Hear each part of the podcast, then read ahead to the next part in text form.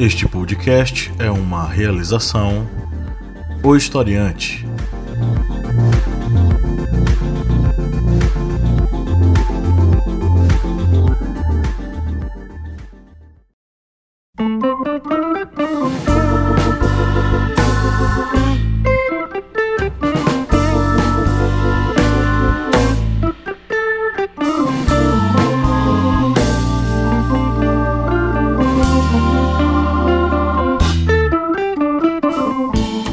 Olá, historiantes, bem-vindos mais uma vez ao seu podcast sobre as ciências humanas, o podcast do historiante aqui no programa Minipédia. Eu sou o professor Pablo Magalhães e comigo, como sempre, está o senhor Kleber Roberto. E aí, pessoal, beleza? E a senhora Joyce Oliveira. Olá, historiantes, tudo bem? Estamos aqui nessa Minipédia que será a última deste ano. O Kleber hoje disse: é a última? É, Kleber, é a última. Você queria mais? Quando a missão é difundir o conhecimento para esse pessoal, é, parece que o ano ainda daria para esticar mais um pouquinho em relação a conteúdos, né? Porque eu acho que tem gente que não tá mais nem aguentando mais 2020. Pois é, a gente chegou no último programa do ano. Estamos aqui encerrando essa maratona 2020, uma maratona que durou 10 anos. E é com o coraçãozinho apertado que a gente hoje vai, né, fazer o último episódio para falar sobre o que, dona Joyce? A gente vai falar sobre o que hoje? Nós vamos falar hoje sobre talvez um dos maiores mitos que existe no Nordeste e fora do Nordeste. Nós vamos falar sobre o cangaço. É isso aí, o cangaço que botou muita gente no cagaço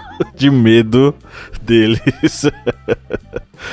na história do Brasil e do Nordeste. Hoje é o dia de a gente falar sobre a história do cangaço e a história daquele que foi talvez o maior ícone do cangaço, que foi Lampião, o Virgulino Ferreira. Mas antes da gente entrar no nosso conteúdo, vamos para os nossos recadinhos.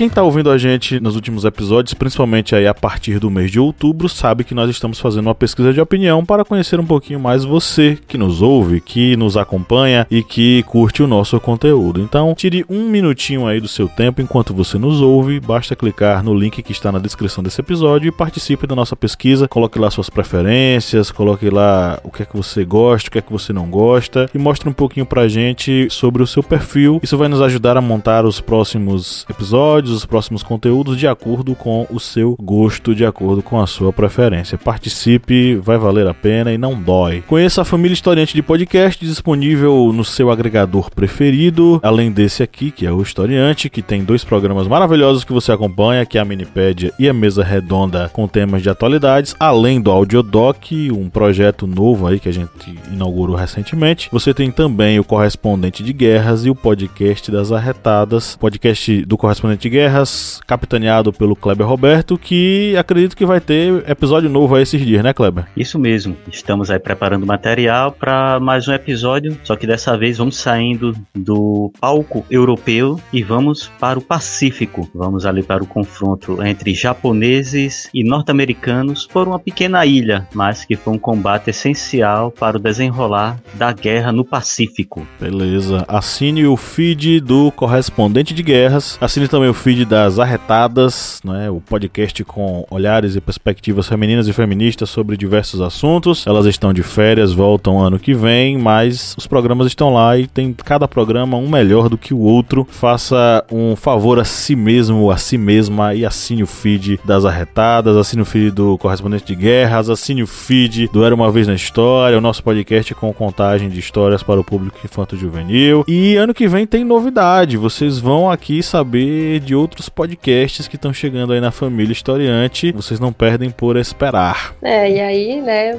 vai ter, vocês vão ter um momento comigo, onde nós vamos falar sobre assuntos, né, que estão em questão aí no momento, sobre outros movimentos sociais, por exemplo. Eu vou já deixar, né, esse spoiler para vocês, que vai ser muito de humanas. Ok, aí Joyce dando recado, você que nos acompanha, fique ligado. E se você curte o É Família Historiante, se você curte curte o historiante, já acompanha há um bom tempo, caminha com a gente, que tal você ser um apoiador? Olha só, que bacana. Seja um apoiador do historiante e entre para o nosso grupo de vantagens, né, Joyce? Pois é, porque aí você vai ter um acesso, né, mais próximo conosco, vai poder sugerir as pautas, vai ter momentos especiais com a gente também, vai poder participar dos sorteios de, de livros com os nossos parceiros, né? Por exemplo, da editora Contexto, da editora Intrínseca. Então você não vai perder nada sendo um apoiador do historiante, né? Apenas quatro reais. Aí imaginou você ter acesso a tudo isso com apenas 4 reais por mês. 4 reais te dá direito a participar do sorteio mensal de livros com as editoras parceiras. Só por isso já vale, né? A cada mês você participa de um sorteio bem interessante, com um livro bastante interessante das editoras parceiras. Nesse finalzinho de ano a gente tá com a editora Contexto e a editora Intrínseca. Obras fantásticas. Além disso, você acompanha nossos minicursos, nossos podcasts exclusivos. Tem uma infinidade de coisas que estão lá disponíveis apenas para os nossos apoiadores. Então, vá no apoia.se barra historiante, o link está na descrição descrição desse episódio e agora sim vamos para nossa pauta.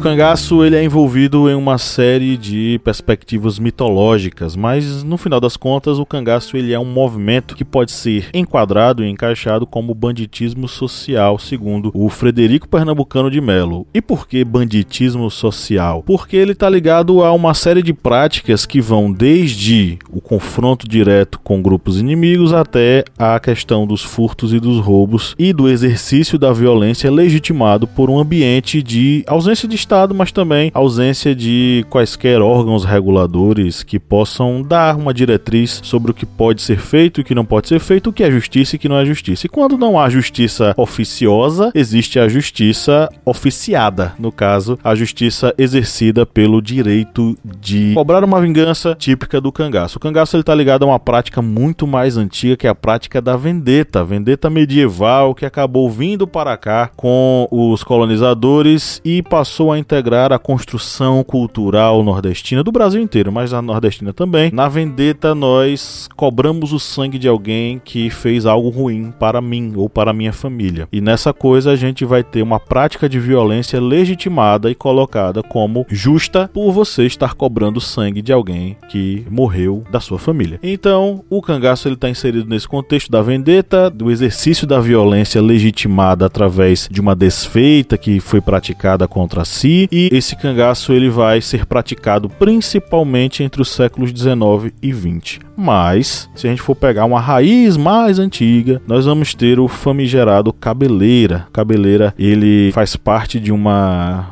vamos dizer assim, da ancestralidade do cangaço. Ele que era chamado José Gomes, ele nasceu é, no século 18, né, 1751, na cidade de Glória do Goitá, na zona da Mata Pernambucana. Foi inclusive tema de obra literária O Cabeleira de Franklin Távora. Mas além de Cabeleira, nós vamos ter outros vários indivíduos, personagens do cangaço, principalmente o Virgulino Ferreira, o Lampião, que é o personagem talvez o mais conhecido dessa saga que é o cangaço. Inclusive, nós podemos dizer que existe um antes de Virgulino e um depois de Virgulino, antes de Lampião e depois de Lampião no cangaço. E aí, só para situar, né, esse antes do, do Lampião, esse do Virgulino, é, nós temos dois cangaceiros também que são importantes nesse contexto aí, né? Um deles é o Antônio Silvino, que ele vai começar a carreira dele em 1896, né? Então aí observem isso, que como o Pablo já colocou, é, apesar da gente conhecer a grosso modo esse fenômeno só no início do século XX, mas ele vai existir lá desde o final aí do século XIX. E aí ele vai atuar, por exemplo, em Pernambuco, que era a terra dele, e na Paraíba. Aí em 1914 ele vai ser preso, e aí com isso ele vai encerrar a carreira dele de cangaceiro. Em 1916 vai ter o Sebastião Pereira, né, que ele vai se tornar também um dos cangaceiros mais célebres depois do Antônio Silvino. Essa introdução já deixa bem claro, né, gente,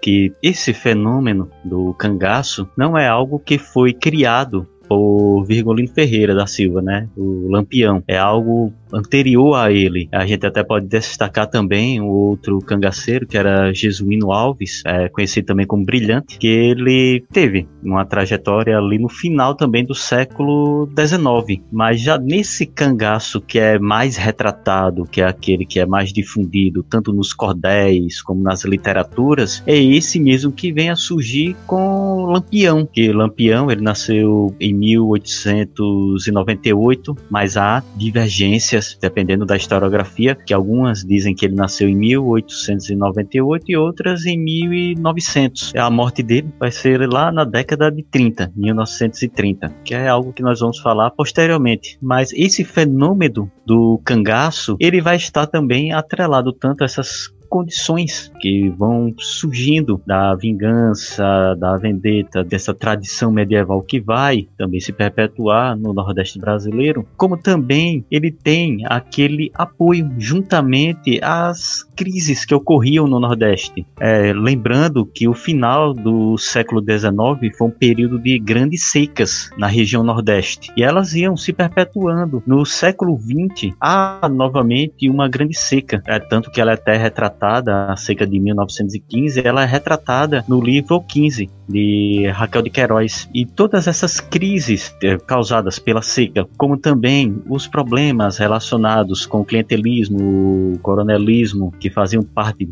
de uma estrutura, uma estrutura política no Nordeste, uma estrutura de poder aqui na região Nordeste, todas essas situações elas acabavam fermentando um terreno fértil, um terreno fértil que não era fertilizado pela presença do Estado. O Estado era ausente. E quando nós temos situações sociais tão agravantes, como também uma ausência do Estado, nós vemos surgir vários fenômenos é, populares. E um deles foi exatamente essa expansão maior do cangaço neste período. Eu só queria é enredar na tua fala aí, Kleber, né, para a gente também é, apontar a concentração fundiária né, um, um, um dos pontos muito importantes para entender né, a eclosão não só do cangaço, mas de outros movimentos, por exemplo, como, como canudos, também é muito falado a, a nível nacional, é a concentração fundiária que existe aí desde o período colonial. Né? São os mesmos sujeitos que detêm as mesmas posses de terra, que vão violentando as pessoas que estão ao redor, essa massa camponesa, esse sertanejo. Tem livros que são muito bons para entender esse processo e pela visão dessa elite latifundiária. Por exemplo, Fogo Morto de José Lins do Rego. Como que ele escreve, no caso, a decadência do, dos engenhos ali no Nordeste do século XX. Então a gente não pode esquecer que, é, aliado à questão da vingança, da vendetta, que vem com a colonização, né, essa ideia, também está atrelada a ela os conflitos agrários, que um um é praticamente o par perfeito do outro. É daí que surge essa ideia de vou invadir um, um território, matando aqueles sujeitos, logo os sujeitos que perderam membros vão se vingar. Por exemplo, é nesse circuito que o lampião ele vai entrar dentro do cangaço. A gente pode colocar o cangaço em alguns períodos, né?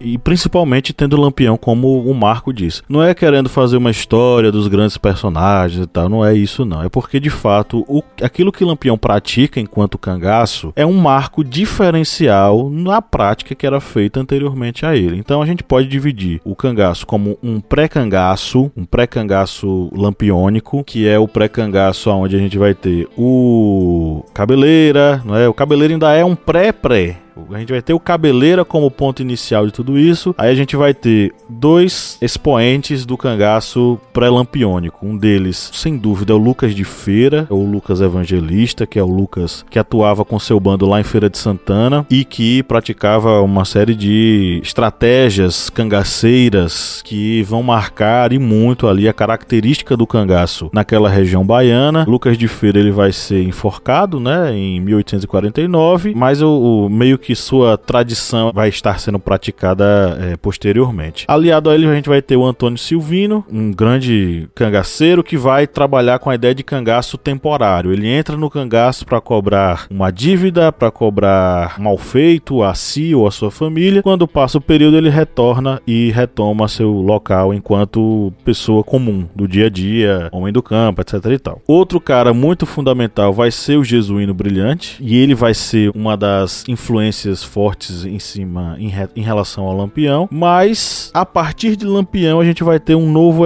uma nova etapa nesse processo cangaceiro, né? O cangaço lampiônico vai ser um, um cangaço diferenciado. Primeiro por quê? Porque Lampião ele vai criar a ideia de cangaço meio de vida. O cangaço até Lampião ele é um cangaço temporário e os próprios cangaceiros do cangaço pré-lampiônico eles são temporários também. Eles podem entrar no mundo do cangaço para cobrar certa dívida, mas eles saem desse cangaço porque já cobrou a dívida e já está com o serviço feito. Em relação a Lampião, não. Lampião até entra no cangaço a partir de uma questão familiar. Ele entra lá porque ele vai ter a família, né, que vai ser assassinada. Se não me engano, foi lá em Serra Talhada que isso aconteceu. E ele entra para o bando de Senhor Pereira. No que ele entra para o bando de Senhor Pereira, que ele faz o seu sua vingança, né? Ele não sai desse mundo, ele permanece no mundo do cangaço. Ele fica até o seu derradeiro suspiro. E ele vai inaugurar essa ideia do cangaço meio de vida a partir do momento em que ele vai trabalhar como ou um cabra relacionado a algum coronel da região, ou seja, o coronel faz certo acordo com o Lampião e o Lampião e seu bando atuam como uma espécie de cabra desse cidadão. Mas ele tem autonomia, é um bando que tem autonomia para fazer o que ele quiser e ele acaba se tornando um indivíduo descolado das relações de dominação existentes entre grandes latifundiários e camponeses. Ele acaba sendo uma espécie de indivíduo fora dessa relação. E o cangaço que ele pratica passa a ser observado pelos indivíduos do período como uma coisa assim: poxa, eu quero ser cangaceiro, mas não porque eu quero cobrar uma dívida, porque eu quero sair desse círculo aonde tem alguém que manda e eu sou mandado. Não, agora eu quero matar, eu quero ser, eu quero ter a vida de alguém nas minhas mãos. E o cangaço se aparece como uma espécie de tráfego social. E aí o, o Lampião ele inaugura essa ideia do cangaço meio de vida. E ele ainda, ainda inaugura uma outra versão do cangaço, que é o cangaço com presença feminina. Porque o cangaço pré-lampiônico é um cangaço que vai ser uma coisa de homens, são os homens homens que vão para lá. A partir de Lampião, e principalmente no momento em que ele vai para Bahia, ele passa a ter mulheres em seu bando e, a, a mais é, conhecida é Maria Bonita, mas também a gente vai ter a Dadá, a mulher do Corisco. O cangaço ele vai passar por uma nova etapa, a etapa onde as mulheres acompanham os cangaceiros. Elas são cangaceiras, mas elas não vão, elas não, não atuam dentro do bando como o grupo de ataque, elas ficam na retaguarda, elas fazem a defesa do bando. E aí a gente vai ter a inauguração de, uma, de um cangaço mais esteticamente mais interessante, o bordado vai entrar no, no cotidiano, né? E certo olhar mais rebuscado em relação a se organizar, se, se paramentar melhor, mais bonitamente, vamos dizer assim, ele passa a fazer parte do cotidiano desses cangaceiros, talvez por essa presença feminina, talvez pelo gosto rebuscado de Lampião, pela estética, né? A gente vai ter um livro sobre esse assunto do Frederico Pernambucano, a estética do cangaço. É interessante notar, por um outro lado, além da questão violenta, que o cangaço ele é uma escolha estética. Ele traduz a beleza e as agruras e a violência do cotidiano cangaceiro através da representação da indumentária, da roupa, dos chapéus de couro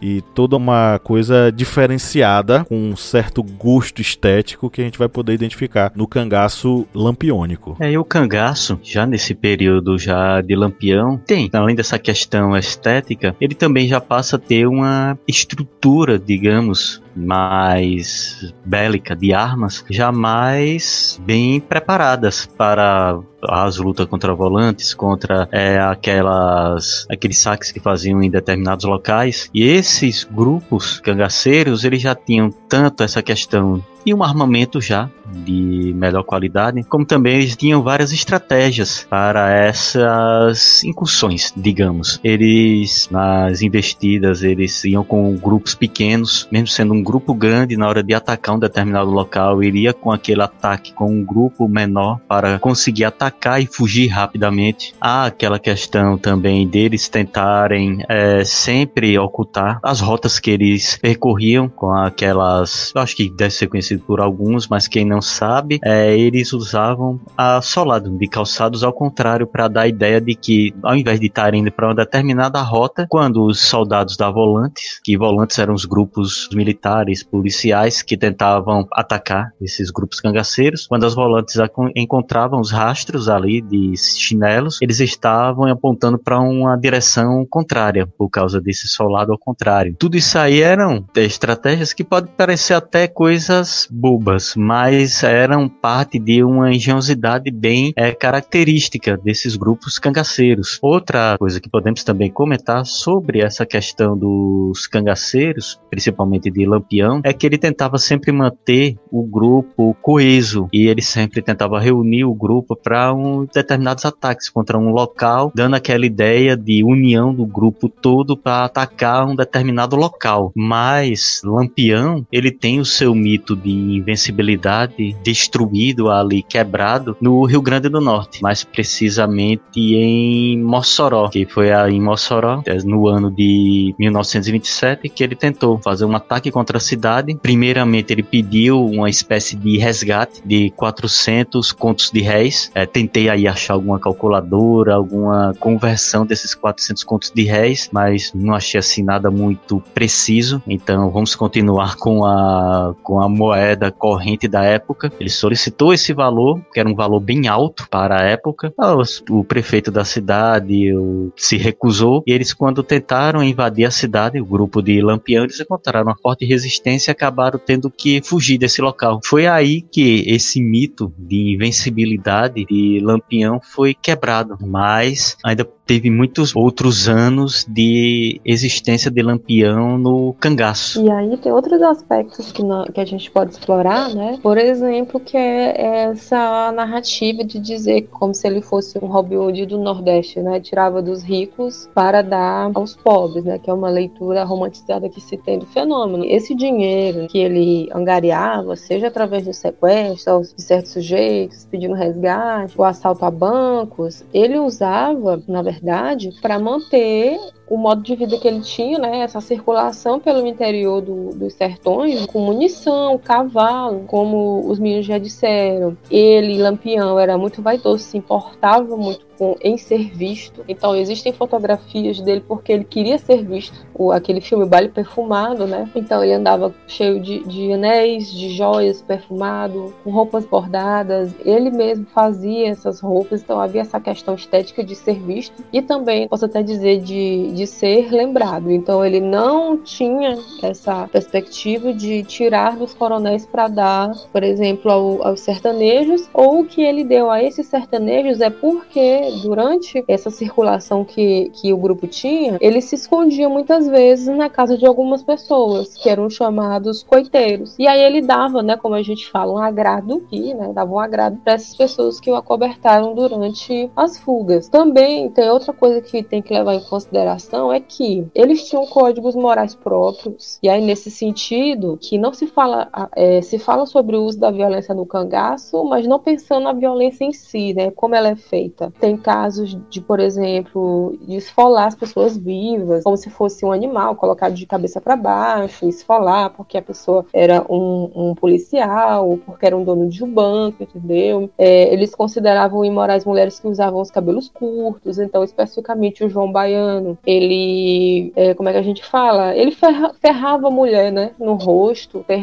tem fotografias sobre isso, porque considerava que ela era imoral para ela usar um vestido muito curto, né, por exemplo, assim, um pouco abaixo do joelho ou ter os cabelos curtos. Então, quando a gente está falando da violência, é nesse sentido, né, da violência de fato, pensar na, na, na dor da carne do outro que sofre enquanto está sendo esfolado, né, está sentindo o seu rosto queimar pelo ferro, além de outras, de outras práticas de matar trabalhadores que estavam construindo ferrovias, tem um caso desse por exemplo. Então não há essa perspectiva de pensar um cangaço que não seja violento. Vivia, foi, foi gestado em um Nordeste que era violento e se manifestava dessa mesma forma. Isso mesmo. Nordeste é onde matar um boi era uma das maiores ofensas e tinha mais valor do que matar uma pessoa. O cangaço ele é baseado numa cultura violenta, extremamente violenta. Não tentem identificar o Lampião como Robin Hood, como Joyce disse. Não tentem romantizar o cangaço, muito menos Lampião. Lampião, ele não era um, uma pessoa que estava revoltada com o sistema ou que queria que o povo se rebelasse, se revoltasse. O filme Deus e o Diabo na Terra do Sol, do Glauber Rocha, tem uma frase do Corisco dizendo que mais fortes são os poderes do povo. E Dadá, reza a lenda que Dadá, no dia da exibição do filme, se levantou revoltada e disse: Corisco nunca disse isso. Corisco disse: mais fortes são os poderes de Deus. Então não existia essa perspectiva do povo, da luta pelo povo. O cangaço não é revolucionário. O cangaço ele é um, um sistema de poder dentro da lógica de dominação coronel-colono.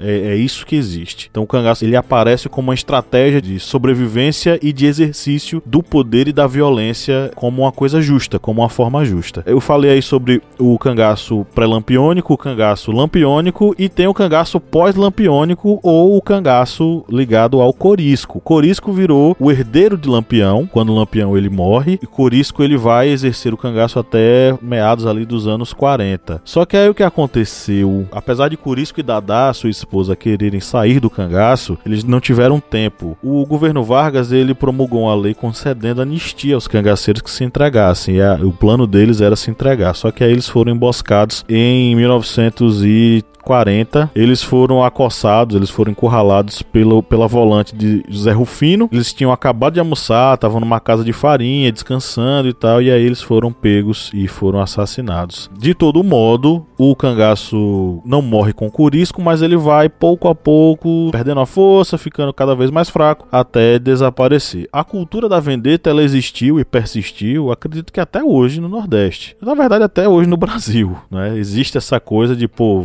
vou lavar a minha honra e vou matar aquele fulano ali que fez alguma coisa com minha família. Isso continua existindo, mas em forma de cangaço, não. O cangaço ele é apenas agora um evento histórico com suas características a serem analisadas pela gente hoje.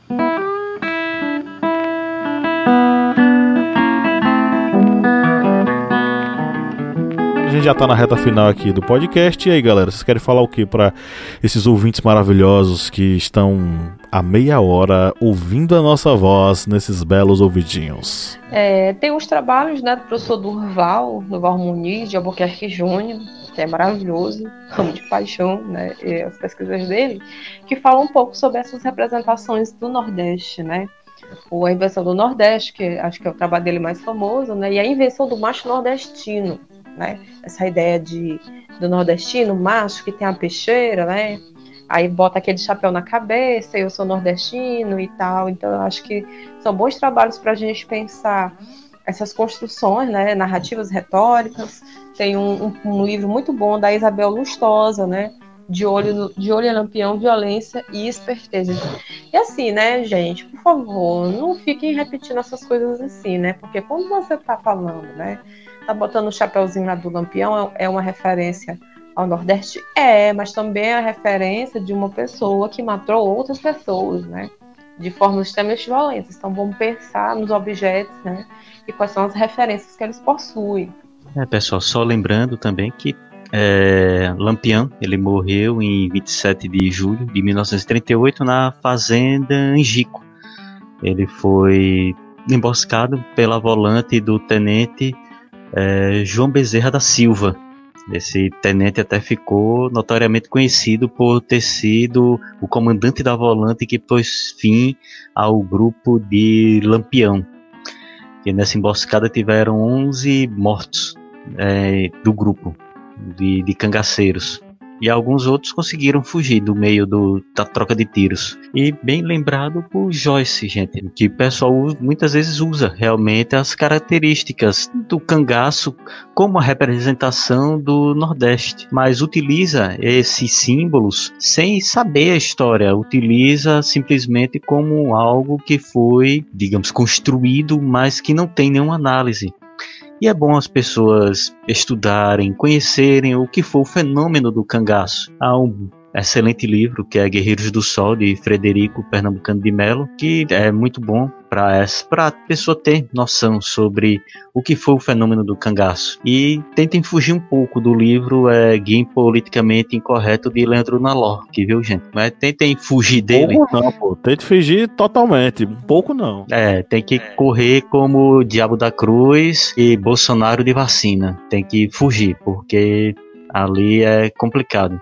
Procurem livros de historiadores, de pessoas que realmente façam uma pesquisa sobre esse fenômeno, o cangaço. Tem livros excelentes. Vale a pena estudar um pouco sobre esse período da história do Brasil. O Lampião ele tinha uma rede de coiteiros que ajudava ele com informações e a quem ele, ele protegia. E geralmente ele cobrava essas pessoas em alguns momentos com bilhetinhos. Ele era conhecido, famoso pelos bilhetinhos que ele mandava para fazer suas cobranças. E também tem um fato interessante sobre o Padre Cícero. A gente tá falando sobre o Padre Cícero aqui em Juazeiro. O Kleber aí tá falando da coisa do Daniel Alves, da estátua do Daniel Alves. O Padre Cícero, é, ele recebeu o Lampião certa vez porque que Lampião foi chamado para combater a coluna Prestes. E aí Lampião foi lá falar com o padre Cícero. E aí um, um repórter lá em Juazeiro do Norte perguntou para ele quando é que ele ia sair do cangaço, porque era uma coisa que todo mundo sabia, né? Eu entrei no cangaço, mas eu tenho prazo para sair do cangaço. E Lampião retornou para ele dizendo: Você já viu alguém dentro de um negócio que tá dando dinheiro sair do negócio? Foi assim que ele respondeu. Essa fala tá presente no livro Guerreiros do Sol, que é a dica que a gente, que Kleber acho que já falou aí, mas eu reforço. E também tem outro livro do Frederico Frederico Pernambucano de Melo chamado